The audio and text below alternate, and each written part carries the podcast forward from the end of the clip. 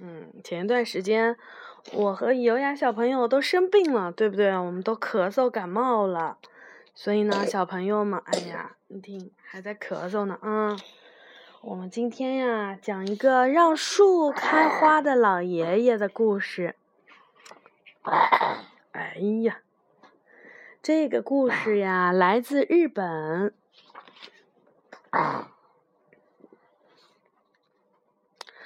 很久以前，在一个很小的村庄里，住着一位老爷爷和他的老伴儿。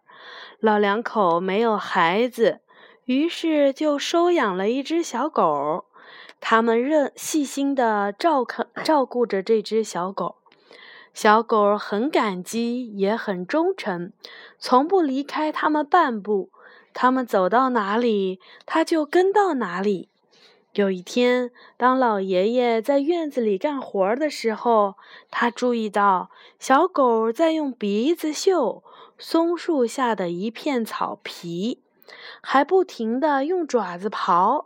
老爷爷停下手中的活儿，想看看究竟。小狗马上朝他跑来，歇斯底里的汪汪直叫，然后又回到原处，又开始刨起来了。小狗叫得越来越厉害，老爷爷于是拿着十字镐过来。小狗看见他走过来，便使劲儿地摇着尾巴。老爷爷呀，拿着十字镐，十字镐在地上用力地挖。过了一会儿，他听见有清脆的响声，地里有一个金色的盒子。他打开了盒子，发现里面。有好多好多闪闪发光的金子，他喊老伴儿和他一起把盒子清理了一下，就搬进了屋子里。顷刻间，老夫妇变得非常的富有。为了答谢小狗，他们给它喂最好吃的东西。你问什么来着？你说富有是什么？富有就是非常的有钱呀！发现宝藏的消息很快就在小村子里传播开来。有个邻居一直都很嫉妒这对老夫妇的好运气，知道他们突然得到了这么多财宝以后呀，更是嫉妒的晚上都睡不着觉了。他相信老夫妇的小狗有发现地下宝藏的天赋，于是就跑来借这只小狗。我们太喜欢小狗了，它从来都没有离开过我们半步。老爷爷说。可是邻居不死心，一天他又到老夫妇的家里，提出了相同的请求。老夫妇心地善良，不忍心再次拒绝。就让他把小狗给带走了。邻居把小狗带回到了自己家的院子里，马上啊，小狗就停在了一个地方，在地上嗅来嗅去，还不停地用爪子刨。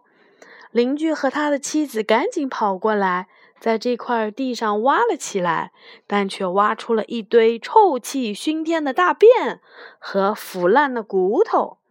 邻居气得发疯，抄起了十字镐，就把小狗打死了。残忍的邻居跑到了老夫妇的家里，说：“撒谎说，太不幸了！你们的小狗到我们家的院子以后，就不明不白的死了。没有人发知道发生了什么事情。这件事我没有任何的责任。我把这个不幸的消息告诉你们，是希望你们把它给埋了。”哎呀，老夫妇非常的伤心，他们把小狗的尸体埋到了一棵松树下面，这也是他们当时发现宝藏的地方。好长的一段时间过去了，老夫妇仍然很伤心，他们再也不能对小狗表达自己的关爱了。有一天晚上，老爷爷梦见小狗对他说：“你们，你们把埋我的地方的那棵松树砍掉。”然后用树干做一个米臼，这样你们就会得到安慰了。米臼呢，就是以前，农业社会的时候，人们把稻子就放在那个米臼里面，然后用那个木桩子呀冲冲冲冲，然后就把那个稻壳给冲掉，知道吧？一大早，老爷爷就把这个梦告诉了老伴儿。老伴儿劝呃劝他照着小狗的话去做，于是老爷爷就把树给砍掉，用树干做了一个很大很漂亮的米臼。收获的季节到了，老爷爷在这个米臼里放了很多的稻米。当他春米的时候，然后呢，米全部都变成了闪闪发光的金子。老夫妇非常的高兴，米变金子的消息在小村子里很快的传播开了。嫉妒的邻居呀，晚上又睡不着觉了。他来到了老夫妇的家里，要借给他，要他借他们米臼。我们太喜欢这个米臼了，他从来没有离开过我们。老爷爷说。可是邻居不死心，有一天他又到老夫妇的家里。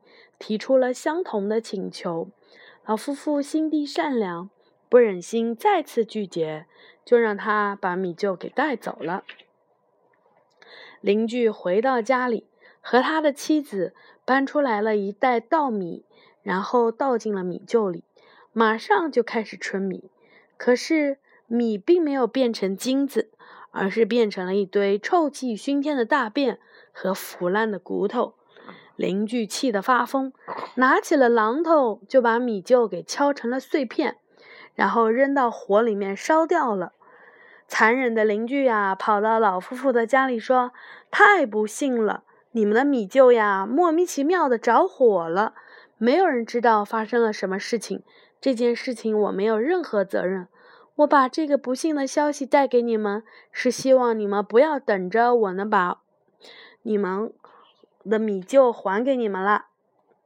得知发生了这样的事情呀，老夫妇的心里很悲痛，但是他们只能怀着悲痛入睡。又一次的，老爷爷在梦里面看见了他们的小狗，小狗让他去邻居家里带一些米旧烧后的灰到大路上去，在领主经过的时候，爬到一棵光秃秃的樱花树上。把那些灰像撒花粉一样撒掉。第二天上午，老爷爷就从邻居家里带了一些米旧烧过的灰回来。他把灰装进了一个袋子里，然后他们来到了大路上，那里有一棵光秃秃的樱花树。因为这个季节樱花还没有盛开，老爷爷刚到那里，就看见了领主。和他的随从来了，他没有像其他人那样跪在地上以示尊重，而是赶紧跑到了光秃秃的樱花树上。领主看见他没有下跪，非常生气，于是就下令将他捉来严惩。但是老爷爷并没有因此而害怕，他打开装灰的袋子，向树的四周撒下了那些细小的灰粉。突然之间，树上开满了灰黄、呃白色和粉色的花朵，清香扑鼻。领主很好奇，也被这番景象给迷住了。于是呢，他赏给老爷爷很多的银两。哎呀，把灰变成花的消息呀，在小村子里又很快的传播开来。那个邻居啊，更加的嫉妒老夫妇的好运了。晚上呀，又睡不着觉了。他也装了一袋子壁炉里剩下的灰，然后跑到大路上。一到那里，就看见了领主和他的随从走来。他没有像其他人那样跪在地上以示尊重，而是赶紧跑到了光秃秃的樱花树上。领主看见他没有下跪，非常的生气，于是就下令将他捉来严惩。他打开装灰的袋子，向树的四周撒下了那些细小的灰粉。突然之间，一堆臭气熏天的大便和腐烂的骨头的臭味向领主和他的随从扑面而来。官兵马上把这个恶毒的人抓去游街，然后把他关进了大牢里。在那里面，他待了好多年。然后，这个心怀嫉妒的邻居遭遇呢，在小村子里呢，很快就传开了。当他刑满释放的时候，再也没有人愿意和他打交道了。而这对老夫妇呢，他们一直都很怀念他们那只可爱的小狗。嗯，这个故事讲完啦。